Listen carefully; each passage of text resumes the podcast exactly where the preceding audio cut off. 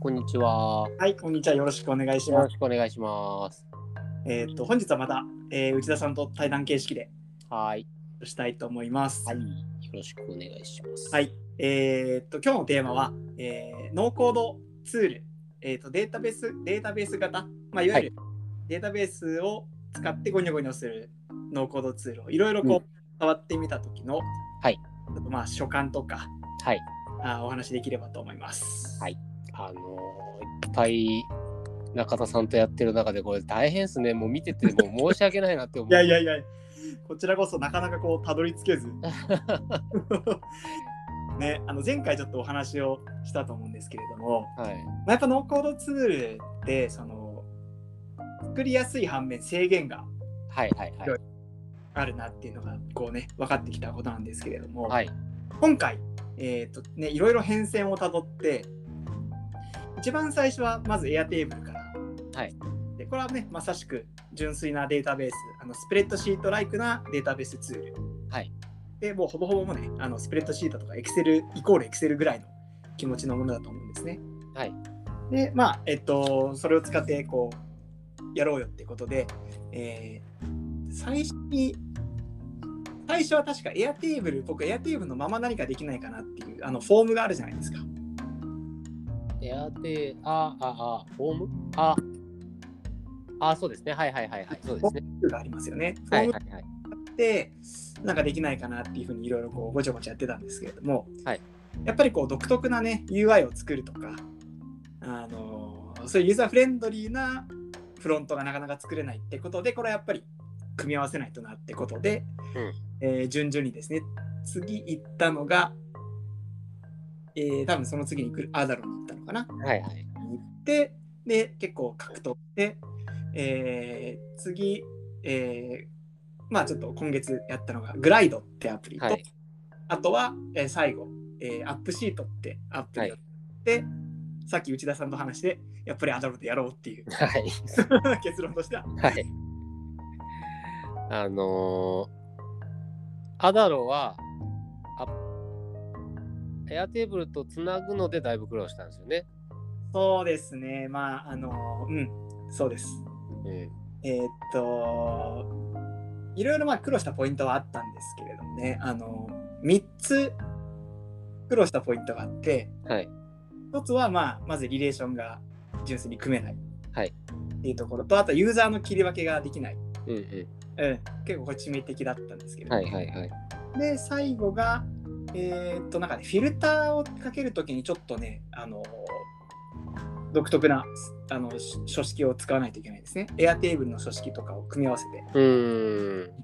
あのちょっとそこがあの実際これほぼプログラム書いてるに近くうなってーん。きたみたいな感じになってきたので、うん、その、なるほどね。どうしてもエアテーブルのその使い勝手を残したいがために頑張ったんですけど、そうなんですね。そうよね。はいでも、まあ、ダメで。そうですね。まあ、いやあのリレーションをもう無理やりこう、人力リレーションシップを組ませよう として。そう。あの何かをこうトリガーにしてこう、インテグロマット、はい。はい、あの自動化アプリでやるみたいな形はいで。出たりしたので、うんうん。はい。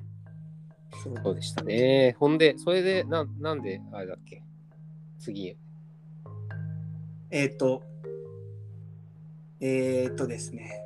で、アダロから、えーグライド、次グライドに行ったんですけどはいはいはい。グライドに行ったのは、えーっと、まあ、一つは、えーっと、確かデータベースの、えー制限が、レコード数の制限があったのか。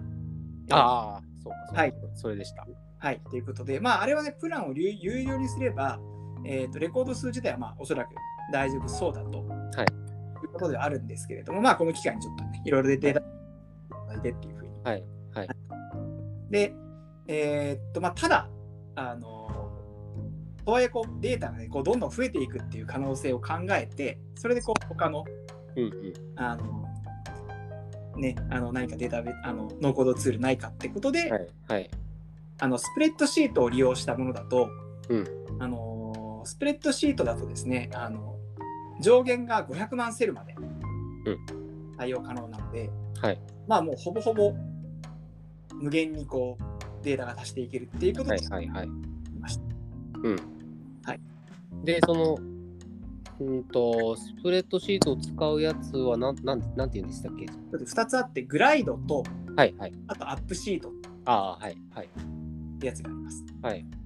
えーっとグライドは、えーっとアダロにちょっと挙動が近くってあの、はい UI かなり自由に変更することができます。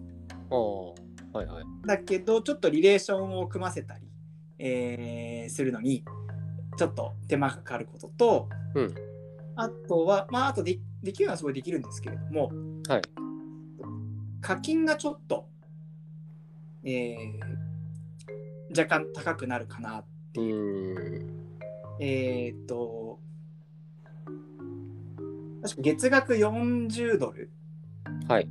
えーっと非公開ユーザーを限定したユーザーにしかやらない場合には20名までうんうんうんここから1名ずつ足していく、1ユーザー追加につき2.5ドル月額かかるっていうポインうん。ト。あーまあ、ユーザーごとだから、結局、結局データが増えるときは、っていうことですよね。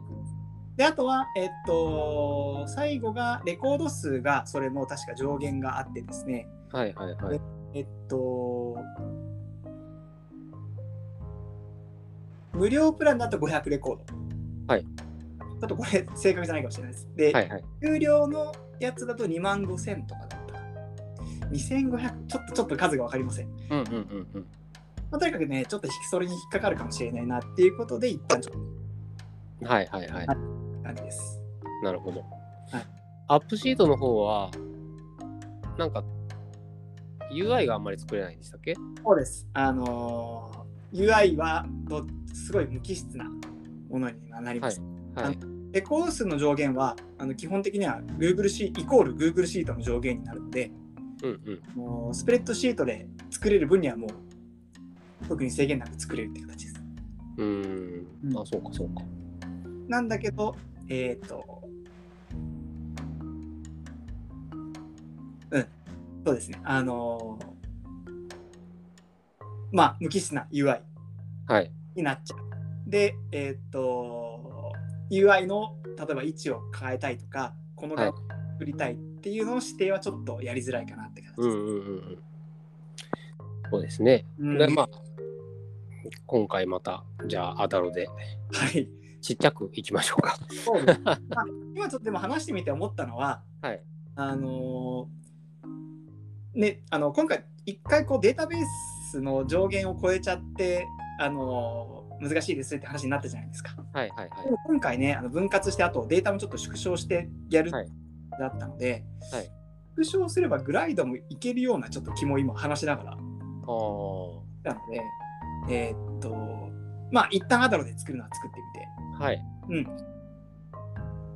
まあでもあれですよね、そのさらにそのデータベース構造だけの練習としては、まあ、エアテーブルを活用するってことですね。うん、もちろんですそのそこはもうあのどの道やっていただいうて、んうんうんうん。うん、どのツール、どのフロントツールを使うにしても、あのデータベース構造は同じになるように思うんで。なあ、なるほど。はい。はい。そうですね。うん、あの、さっきもお話しし、ちょっと、この収録の前に話してたことですけど、データベースって目に見えないこのデータの集まり、はい頭の中に描きながら、こっからなんか引っ張り出してくるっていうのがすごいうん、神業に思えるんですけ どどデータベース作っ触ってる人っていうのはどういうことどうやってそれイメージしてるんでしょうね。あーね、あのーさっきもお伝えしましたが、多分なんか、まあ、とにかく書き出すとか、あのはい、ず図示する ER、はいあのデーはタい形成を示すような図があるんですけれども、はいそういう ER 図を作って定義したりっていう風にしてみたいですけどね。ただ、あのーまあ、誰しもが、あの、ミスをしながら、あの成長していくみたいな。そそんな武道みたいな感じですか。データベースはもうね、結構難しい、なんかね、奥深い、本当に深くって、はいあの僕も何冊かそのデータベース設計の本とか読んでるんですけど、はいなんかけ気をつけるポイントが結構無数にあったりしてですね、うん。これはやっぱり場数こなさないと無理だなっていうふうに思いますね。うーん。で、しかも、ノンコードとかの場合って、はい後から結構変えられたりするじゃないですか。はいはいはい。で、例えばもう結構ぐちゃぐちゃになっちゃってもいいや、もう一回壊していく、もう一回作ろうっていうのができたりするんですけれども、はい。これをスクラッチのようないわゆる SQL はい型の、えー、とデータベース使っちゃうとちょっと簡単にそういうこともできなくなっちゃうのであーあ、プロでもできないですよね。これはまあできいやできるんでしょうが例えばそのちょっとこれ間違えたから変えたい一部変えたいとか、はい回収したい変更したいっていうだとあの結構ものすごいお金かかるような気がしああ。そっか。やっぱでもまあ、たい難かえー非常に複雑になってしまうってことですね。そう回収まがねあ設。計が多分僕だとあそこまであの全然データベースあの初心者レベルなんで何でも言えないんですけど、うんあの最初の設計が大事なのとあとはあのなんか間違いとかミス、うんそのタイミングで直さないとこうどんどんどんどん負債が溜まっていって 大変なことになるっていう話は聞きます。あ、そうですか。もうもう誰誰も触れなくなるみたいな。ああ。もう人間が作ったものが人知を超えた領 域に達してしまう遺跡化するみたいな。恐ろしい話ですね。そっか。じゃあ別にパッと理解できなくても普通ですね。あ全然です。あのなんか僕ノーコードのなんかカンファレンスに出たことがあるんですけれども、はい。その時もやっぱりそのノーコードの時も一番みんな苦労するのはデータベース設計、データベース構造です。ああ。そうなんですね。うん、だからやっぱりここは毎回絶対話題に出て、うん。あのみんな朝苦労してもうわからんみたいな、 どどれがどうするんだって。そっか。うん、じゃあそういうもんなんだな、もともとそう。ですね。まで、た、うんうん。大丈夫ですそ。のいいところは、そのね、あのもう壊しながらできちゃう。うんうん。あのやっぱり作成コストが非常に低いので、はいこれちょっとこの設計じゃ無理だなってなったらまた壊して一から作ればいいだけなので、はい。うん、それがそのコストが非常に低いのがノーコードいいところだなって思います、うんうん。うんまあじゃあもう、わかんない前提でもうやっとけですね。 そうですねまずは、はいまあ、なんかひ一つなんかその結構データベース構造にも詳しい方が語られてたのそのノーコードのデータベースのやり方ははい。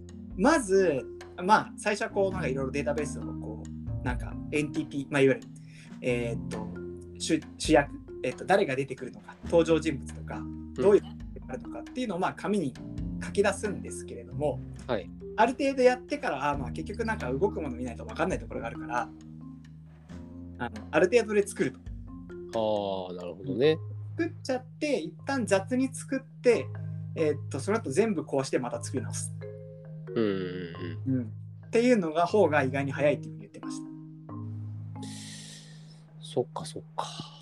まあプロでもそういう使い方をしてるってことですね。その通りです。あのかなり普通にその方は SQL とか触れるうんうんうん。方なんですけども、それでもあのとりあえず作ってでやり直すみたいなうんうんのをデータベース設計では早いって言ってましたね。うんうんうんうん。なるほどね。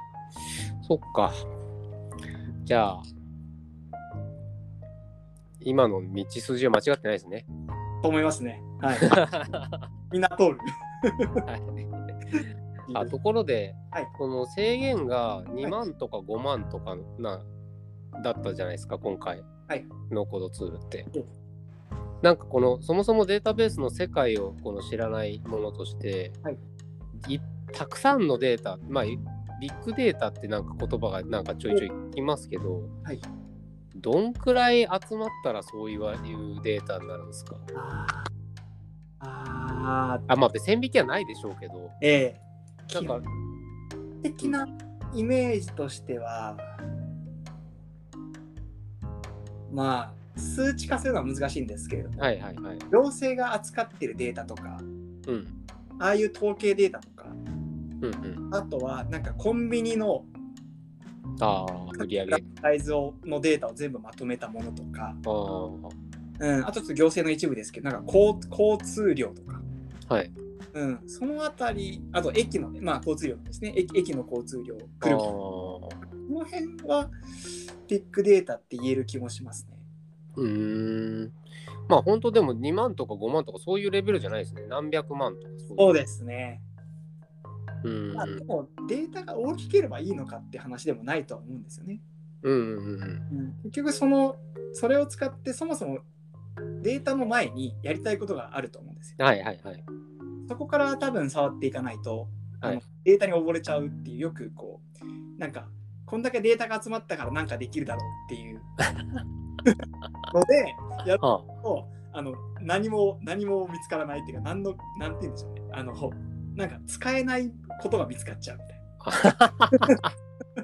そんなことあるんですかある、あると思います。あの、結構その、まあ、ビッグデータ、今はそうでもないんですけど、なんかちょっと流行ったじゃないですか。はいはいはい。だと思うんですけれども、はいその時はとりあえずビッグデータ分析やっていうので、うん。持ってるデータを分析させてこんな傾向が分かりましたっていうのが分かったらしいんですけど本当になんで何に使うのってなった時にどうしましょうかっていう。 まあでも傾向分かっただけで基礎基礎で基礎論文ですよね。まあそうなんですけどねで基も礎知見。うんビジネスとしてやるって意味だとうん。ちょっとどうなのかなっていう気もします。ああまあまあね。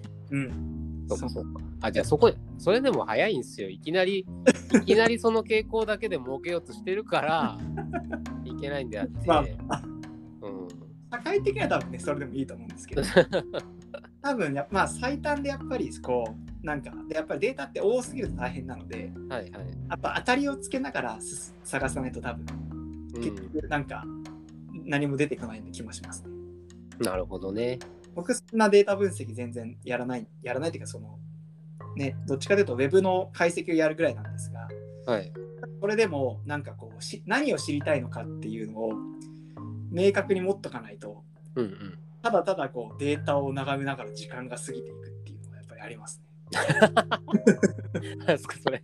あの 眺めながら。眺めながらなんかあーこんなあ意外にこういう人も多いんやへーっていう意外の結構意外なこと見つかるんですよ。ああへえそうなんですね。でもなんか売り上げを上げるとかはい。 訪問者を増やすっていうのに役に立つっていうと全然そうでもないことが多いでなあのじ時が過ぎてしまうんですかそう そうそうなんで すよ気あのづいたら気づいたら面白いんでいろいろ見たりするんですけど おもそれ自体はちょっと楽しくてやっちゃうんですね楽しいですよやっぱりあのあこれやったらここ見たらどうなんだろうっていうあはい個人的には見ちゃうんですけどはいはいはいこれはなんかビジネス的には全然 NG だなって思いますあー なるほどねあそっかそっかありのままを見るのが大事なこともあるけどもまあやっぱり目的に沿ったものを抽出してくるっていう意識的なこうアプローチも大事ってことですかねそうですねというかまあそのデータから始めるいわゆるボトムアップっぽいやり方はうんうんあんまり良い成果を生まない気はしますね。うーんだからデータだけ渡されて、これ、あの、なんか傾向教えてくださいっていうのは、まあ、できるんですけど、ああで傾向分かって、じゃあどうしようかって時に、またもう一個工数がかかっちゃうイメージです。ああ、そっかそっか。ああ、そうなんだ。これ、中田さんの方で言ってもあれなんですけど、あの、血液検査をして、はい農場の栄養状態を調べて、はいでそれからあの飼料設計をするということがあるんですよ。はまあ、い獣獣医のせあの牛の農場の世界なんですけど、この時に、まあでも、やっぱり、それ結構時間かかるんですよ。うーん。なんでかって考えることがいっぱいありすぎてもしかしたらお腹の中でこういうことが起こってんじゃないかああいうことが起こってんじゃないかとだからやっぱりなんか結論出すんだけどやっぱこれってこの意図的な結論なのかどうなのかで悩んだりするんですよ。なるほど。うーん。まあタンパク低いような気もするもしかしたら栄養不足かもしれないでもなんかそこまで言っちゃっていいのかなみたいなはいはい。なんかそういうなんかこえー内田さん、こう獣医師獣医師なので、あう、のはい、そういったこう診療みたいなところで、そうそうそうですデねータ分析やってると思うんですけれども、はい。確かにまあ診療とかっていうのは逆に先入観持ったら NG なんでしょうかね。あーなんか、まあでも、やっぱり仮説は必要なんそうでですす。ね。はい多分こうだと思う。で、だから振り分けるためにこのデータがはい高いのか低いのかを知ろうと思いながら見ると結論つくの早いですね、やっぱり。いやまさしく本当に本当にそうです。この仮説があるかないかで本当にあの海に溺れるのか泳ぎきれるのか そうそういうのが、そうですね。 もうだからねビッグデータとか言いますけど多分あんなの気が狂うと思いますけどよくやるなと思いますけど、そうか、そうか。うなんんか、うん、大変だろうなと思いますね。ああ、大海原に出ちゃいけないんだな。はい。あすみません、話そらしちゃいましたけど。はい。まあ、その、アはい、ダロが、アダロなんかのノーコードのそうなんです。ルールの話でしたね。はい。うーん、でね、まあ、そうなんです。まあでもね、後々のその、さっきおっしゃったこうデータ分析とかまで、もしなんかまあ、とはいえね、とりあえず貯めておくっていうのは十分意味があることだと思うんで、うん。そういう意味では、ちょっとアダロ内蔵のね、データベースだけだと、ちょっと不安なとこうろ。んうんうんうん。それを考えたときに、やっぱりこの Google シートとかスプレッドシートと連携できる、あの、ノーコード、フロントアプリは、すごい、あ汎用的やなっていうふうにやっぱうん思うんう。うんうん。うんそうですね。うん、溜まってきたやつを後から分析しようと思ったときに、シートだとすごい楽ですもんうね。ん、そうなんですよね。まあ、なんだかんだ、あの、何でもできる。とりあえず、はうん、あの、ある程度取り回しが自由にできるので、あの、アダロのね、データベースは本当に簡易的なもので、あの、スプレッドシートライクでは全くないですし、はいはいはい。うん、ちょっとその、要はシート上、データベース上で何かその処理をしようとか、検索、こうしよう、非常に不便っていうふうに思うので、うんうんうんう。うんんそうですね。なるほど。まあやっぱり各ツール一長一短本当に、まあ、前回の結論と同じになりますけれども、うんうんうん。うん僕はでもあのやっぱりアップシートとかグライド結構可能性あるっていうふうに思いましたそういう意味でうん、なるほど。そうですね。まあ、いい使い、あ、そうだよ。この間、前回、前回の話では、その、うん、いろんなツールの特徴を知っておくことが最も大事って言ってましたもんね。そうですそうですねやりたいことができたときに、まあ、それに合ったものが選べるのが大事ってことですよね。とはいえ触りながらじゃないとやっぱ分からない本当にこここここうなんのかみたいなこあーこで引っかかるのかっていうのが結構ポイントとしてあったのでそもそもやろうとしてることが複雑すぎるってことないですかそんなことはないかなと思いますね別にそれは全然ないかなっていうふうにまあ、それくらいはまあ普通にあるようなことですよね。うんそっか。じゃあ、ノーコードがもうちょっと成長してくるのを、まあ、待つというか、待ちはしないけど、はいもう、ちょっと成長してくれたらもっと楽かもしれないですね。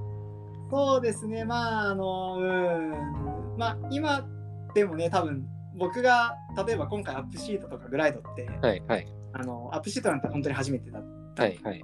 こうやっぱ何が、何ができるのか、これでみたいな、で、どんな感じになるのかっていうのを把握するのにね、うん、あうん。まずやっぱ触らないといけなかったので、はいはいはい。うん、そうですね、あの、うん、とはいえ、とはいえ、まあ、今今でもそれなりにできる気はします。ただ、すべてを解決できるものはできてできてないなって感じですかね。うんうんうんうん。なるほど。あれって、あの、すみません。この前に、えっ、と、ファイルメーカーってデータベースあほう。あるじゃないですか。はい、はい、ファイルメーカー。はい。えーその前、マイクロソフトエクセル。ああ、はい、はい、はい、はい。ええあ、エクセルじゃないや。あ、アクセス。あアクセス、はい、はい、はい、はい。あれはまあデータベースですよね、普通にね。はい。なんかリレーショナルデータベースのなんか自由に作れるやつ。フそうです。ァイルメーカーもなんか似たような感じでしたよね。ちょっと僕、ファイルメーカー知らなくてですね。ああ、そうですか。ええなんか昔、そのアクセスはい。まあ、よっぽど昔ですけど、ええアクセスって何やろうっていうところではいい。じってて、うんまあ何でもできるんだって言いながら、うん、うん、うそん。の達成しなかったんですよ。はいはいはいはいはいはい。でもな、ダメだと思って違うソースにしようと思って、はいはいはい。よくわかんないけど違うななん、何がいいのかわかんないけど、またファイルメーカーっていうのをしばらく触ってみて、へえ。また5年ぐらいし、5年、5年も経ってないかな、3年ぐらい、はい地味地味やってたんですけど、諦めて、はいはいはいはい。で、最近クラウドに移行してから、中田さんとお話しするようになって、まあ今に至るっていうのがあるんですけど。なるほどなるほど。そのパソコンに組み込むようなソフトのなんか自由さというかなんかそういうのは、の今のノーコードと比べてどうなのかなと思って聞聞こうかなと思ったんですけどはああ。まあそうですね。ファイルメーカーと、ちょっと僕ファイルメーカーあんまり知らないんですけど、いすいませんアクセスアクセスは結構やっぱり、ね、ちょこちょこ話は聞いていて、はいあの、なんでしょう。アクセスはすごい便利だと思うんですよ。あの、はい僕もちょっと一時期調べてみて、あこの思想はいいなっていうふうに思っうんうんをあの実は結構周りであのうちのアクセスを直してくれっていう声あがあめちゃくちゃ、まあ、めちゃくちゃ結構多くてですね、はいはいはいアクセスって結構俗人化しちゃうみたいですあーそのリレーションをあの要はエクセル感覚でなんか組めるみたいですねいろいろ、うんうん、でそれすごいいいと思うんですけれども、えーっと、うん、なんかこの担当者が退職しちゃって、うんこれがなぜ動いているのかわからないみあたいあはいはいはいあなのがあるみたいですね。ーアクセス確かサポートがもう終了してるんじゃないでしたっけ そうですか確かそうなんですよ。もう終わってしまいぶもう遺産ですね日産なんじゃないかな ああの正確なことはわからないので、そ調うなべんてだいいんですけれども、多分いや、ちょっとわかんないですね。あるいはバージョン、その、わかんないです。その利用してる方のバージョンがサポーうんトうんうんうん、ああそうそうかもしれないです、ねうん、多分なんかね、あの、アクセスが、なんか新しい世代になったような気がしますね。